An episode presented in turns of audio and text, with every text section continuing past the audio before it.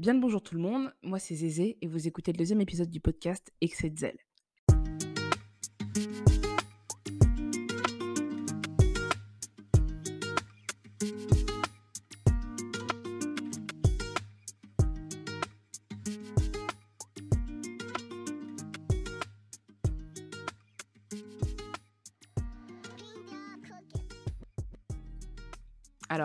J'aimerais tout d'abord vous remercier concernant les retours que j'ai eus sur le premier épisode, qui était quand même pas mal, parce que pour être honnête, le podcast, je l'ai fait avec mon cul. Hein. j'ai vraiment fait avec mon fion. Je me suis levé un jour, je me suis dit, tiens, je vais raconter une histoire, je sais pas trop laquelle. Hop, tac, tac, boum, boum. Un montage un peu dégueulasse, condenser le tout, foutre une musique au début à la fin, faire une pochette, tout balancer sur Spotify. Je me suis pas forcément appliqué dessus parce que je m'attendais pas à avoir de retour vu que ça fait un petit moment que je suis pas active sur Instagram, je me suis dit que les gens n'auraient pas forcément le temps ni l'envie d'aller voir ce que je fais, vu que je suis plus autant présente sur les réseaux. Au final, euh, bon, c'est pas la folie non plus, mais j'ai eu quand même pas mal de retours. Et le mot d'ordre, c'est que ça devrait être plus long. Ce qui est assez drôle et ironique parce que j'ai coupé énormément de séquences au montage parce que j'avais peur que ce soit trop long et que j'ennuie les gens avec mes histoires de merde. Et en réécoutant l'épisode, je me suis dit, tiens, c'est vrai que ça finit un petit peu en queue de poisson, ce que je suis en train de raconter. Ce qui est dommage, parce qu'il y a plein de détails qui étaient quand même assez marrants que j'ai coupés. De peur d'être un peu trop longue et chiante, mais euh, je vais essayer de passer la barre des 20 minutes pour cet épisode. Surtout que j'ai plein de choses à raconter. Aujourd'hui, on va parler de quoi, les gars? On va parler de l'épice.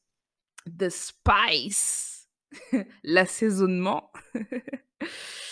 J'appelle ça l'épice parce que pour moi, c'est vraiment ce petit truc en plus qui fait qu'on aime la vie.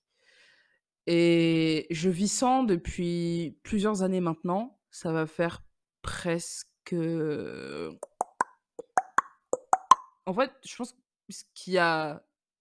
Ce qui a enlevé l'épice de mon plat, c'est mon départ de chez mes parents que j'ai fait à 21 ans, si je dis pas de bêtises. J'en ai 24 aujourd'hui, donc 3 ans. Ça, eh, ça fait 3 ans Ça fait 3 ans que je vis spiceless comme ça Juste avec du sel et du poivre Putain, on se rend pas compte, mais c'est long, hein Putain La vie sans épices, c'est compliqué. C'est très compliqué parce qu'on fait les choses sans envie et qu'on fait les choses parce qu'il faut les faire. Euh... Je suis... J'ai un peu un parcours de vie qui est compliqué tout est compliqué chez moi dans tous les cas, sinon c'est pas drôle. J'ai eu une enfance qui est quand même qui était quand même assez mouvementée, une adolescence aussi, et jusqu'à jusqu'à ma vie d'adulte, hein, et jusqu'au jour où j'ai décidé de, de, partir, de partir de chez mes parents parce que c'était un petit peu eux la source principale de tous mes malheurs. J'ai pas réfléchi, j'ai j'ai économisé un petit peu d'argent et j'ai trouvé un appartement là où je suis aujourd'hui.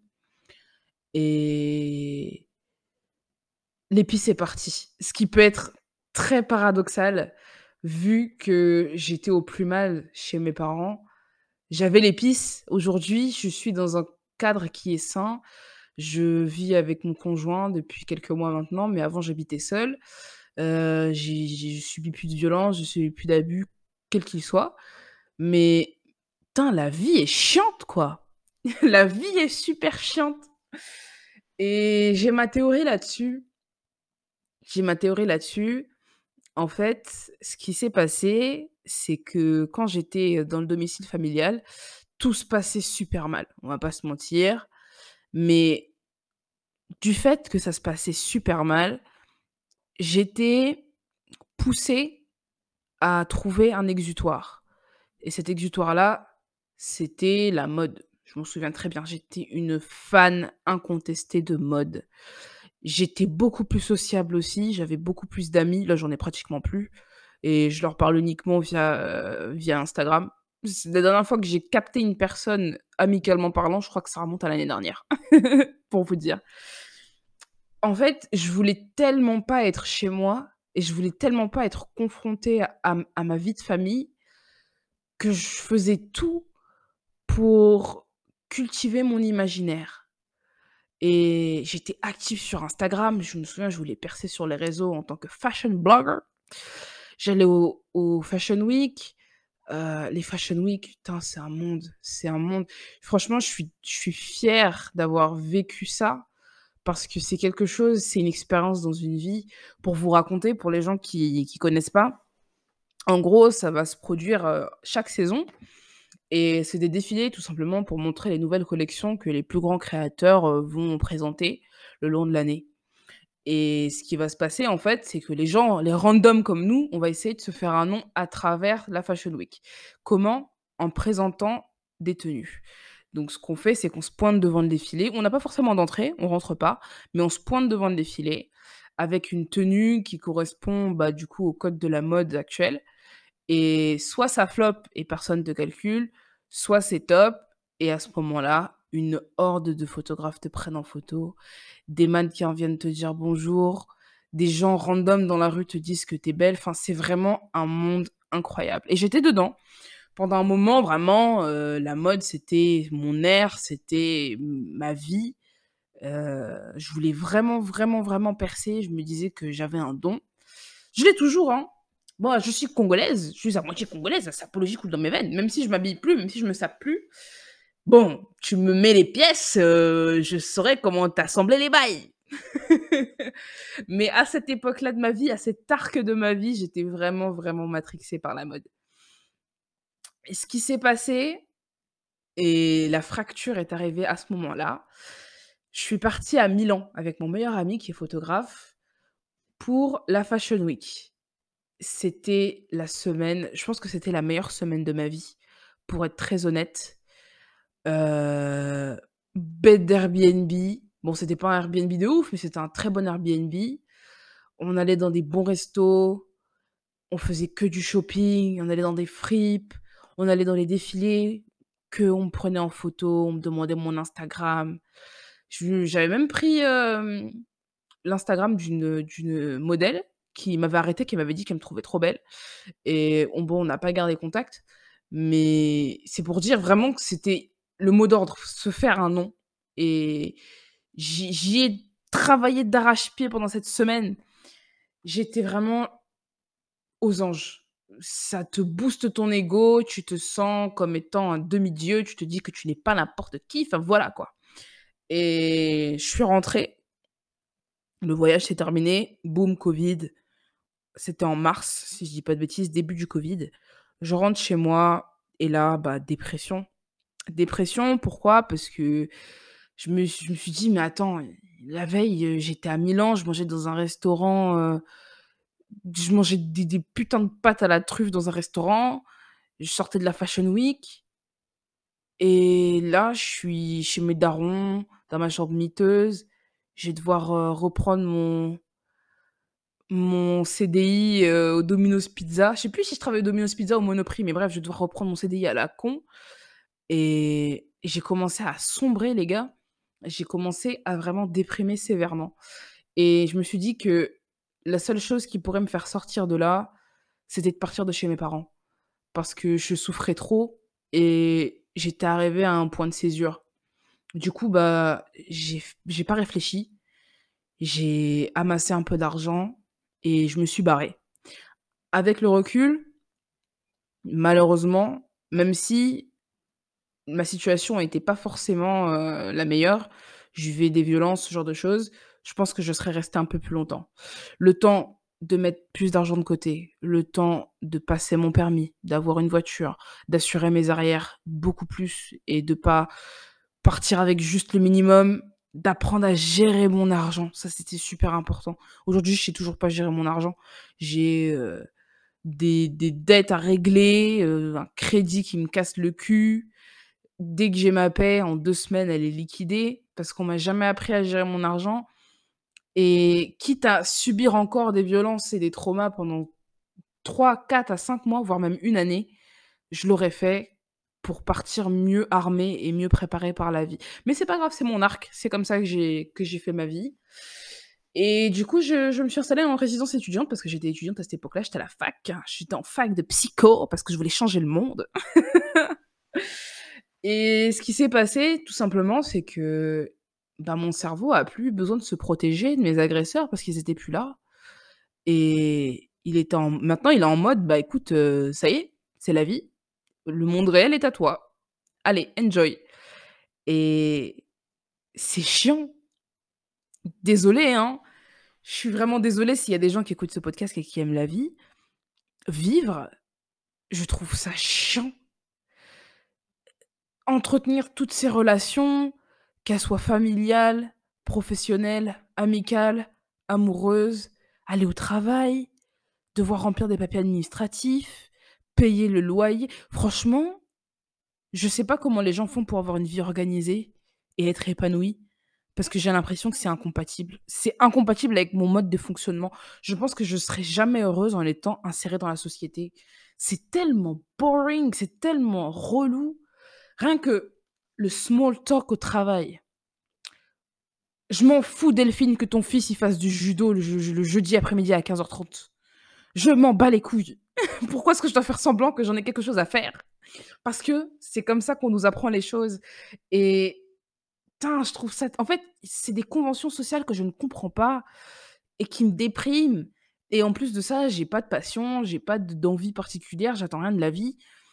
Donc, bah, du coup, vivre pour moi, c'est c'est pas pénible. C'est pas pénible dans le sens où j'en suis pas à un stade où je me dis, j'ai pas envie de vivre parce que je suis sous antidépresseur. Merci la médication.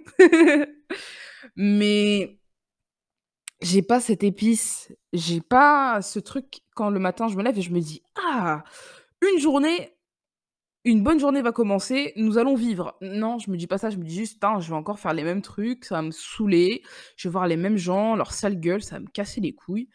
Et c'est grosso modo, ce qui se passe dans ma tête tous les jours, peu importe à quel point j'essaie de rendre des choses différentes, peu importe combien de fois je change de travail, peu importe le nombre de passions que j'essaie de que j'essaie de, de, pratiquer, j'ai pas, je retrouve pas cette épice. J'ai l'impression que mon cerveau doit être dans, dans une violence extrême pour se concentrer sur quelque chose qu'il aime. Sinon, bah, il est juste là, quoi. il est juste là. Les seules fois de ma vie où, pendant un moment, j'étais en mode Ah, c'est pas si mal, la vie, c'est quand je voyageais. J'ai beaucoup voyagé avec mon copain. Euh, on est allé à Nice, on est allé à Étretat, on est allé au Mont-Saint-Michel. On a vraiment fait en sorte de beaucoup bouger parce que bah, je le voulais et lui aussi. Bon, maintenant, les moyens le permettent un petit peu moins. Mais quand je bougeais et que j'allais dans d'autres endroits, chanter mon cerveau s'aérait un petit peu. Mais il y a toujours ce truc du retour de voyage et cette petite dépression qui l'accompagne. Je ne sais pas si vous voyez ce que je veux dire, dans le sens où vous partez, tout va super bien, et puis vous revenez, et là, bah, en fait, tu te confrontes à une réalité que tu n'aimes pas et tu te rends compte que tu n'aimes pas ton quotidien. Donc, tu commences à déprimer. Et c'est ce qui se passe à chaque fois que je reviens de voyage. Je suis un peu en mode Oh, en fait, j'avais cette vie-là. C'était cette vie-là que j'ai laissée en partant. C'est d'un pathétique. C'est vraiment d'un pathétique. Et pour en avoir parlé à ma psychiatre, euh, il n'y a pas de remède. Il y a pas de remède à ça, en fait. Elle peut me prescrire tous les médicaments qu'elle veut. C'est à moi de bouger le cul et de trouver, ce pourquoi je suis faite. Mais quand tu ressens un vide intersidéral, dans le cœur depuis trois ans et que tu commences à apprendre à vivre avec, c'est un peu compliqué de de se dire: «Allez, aujourd'hui, je vais faire de l'aquarelle. Demain, je fais de la pâte à modeler». Peut-être que ce sera ma passion. T'as juste envie de dire, les gars, en fait, je vais faire comme tout le monde, je me trouver un CDI et je vais attendre de crever. Parce que c'est un peu comme ça que je vois les choses, quoi. Je me dis, euh, putain, en fait, la vie, c'est juste ça. Si tu travailles jusqu'à mourir, tu, tu fais possiblement une descendance si tu as la foi de les élever mais t'as une chance sur deux d'être hyper toxique et de donner des traumas à tes gosses, donc pas la peine. Et c'est ça, tu cannes en essayant d'amasser le plus d'argent possible. Flemme Oh là là J'ai trop la flemme Ça me fait trop chier Franchement, En ce moment, j'essaie vraiment de partir en quête de connaissances et de d'échanger avec les gens par rapport à comment ils voient la vie, si eux aussi ils ont ce concept d'épices ou si s'il y a que moi et s'ils l'ont cette épice. Parce que j'ai l'impression d'être la seule. Des fois, je marche dans la rue, je vois tous les gens, ils ont l'air super heureux et je me dis: «Mais comment ça se fait que moi je suis aussi triste? Comment ça se fait? C'est pas possible!» et ce ce à quoi je vais je vais je vais conclure par cette question ouverte: c'est quoi votre épice à vous? C'est quoi qui vous donne envie de vous lever chaque matin? Est-ce que c'est une personne? Est-ce que c'est un travail? Est-ce que c'est juste un concept de vie? Des fois, je me dis qu'il est juste question de lâcher prise, d'arrêter de chercher et juste drop everything et à ce moment-là, les choses viendront. Mais c'est un peu utopiste. Du coup, j'attends vos retours là-dessus. Je vais essayer de mettre un petit sticker. Je sais pas si je vais pouvoir le faire parce que moi, la technologie, ça fait 10. Du coup, heu, pour me contacter, si vous avez une question, si vous avez une idée de sujet que je voulais que j'aborde, si vous voulez participer à l'émission, c'est sur Instagram, vous m'envoyez un message à Zézé à bord. Zézé, ça s'écrit Z-E-Z-E, tiré du 8, donc tiré du bas, A, tiré du 8, bord, B-O-R-D. Sur Instagram, Zézé à bord. Je réponds à tout le monde et enjoy pour le prochain épisode. On se retrouve la semaine prochaine, toujours dimanche. Je vais essayer d'être régulière et de caler mes épisodes le dimanche, même s'il y a très peu de chances que ça arrive parce que je suis grave messie comme personne. Mais partons du principe que dimanche, c'est le jour d'excès de zèle. Enjoy les gars.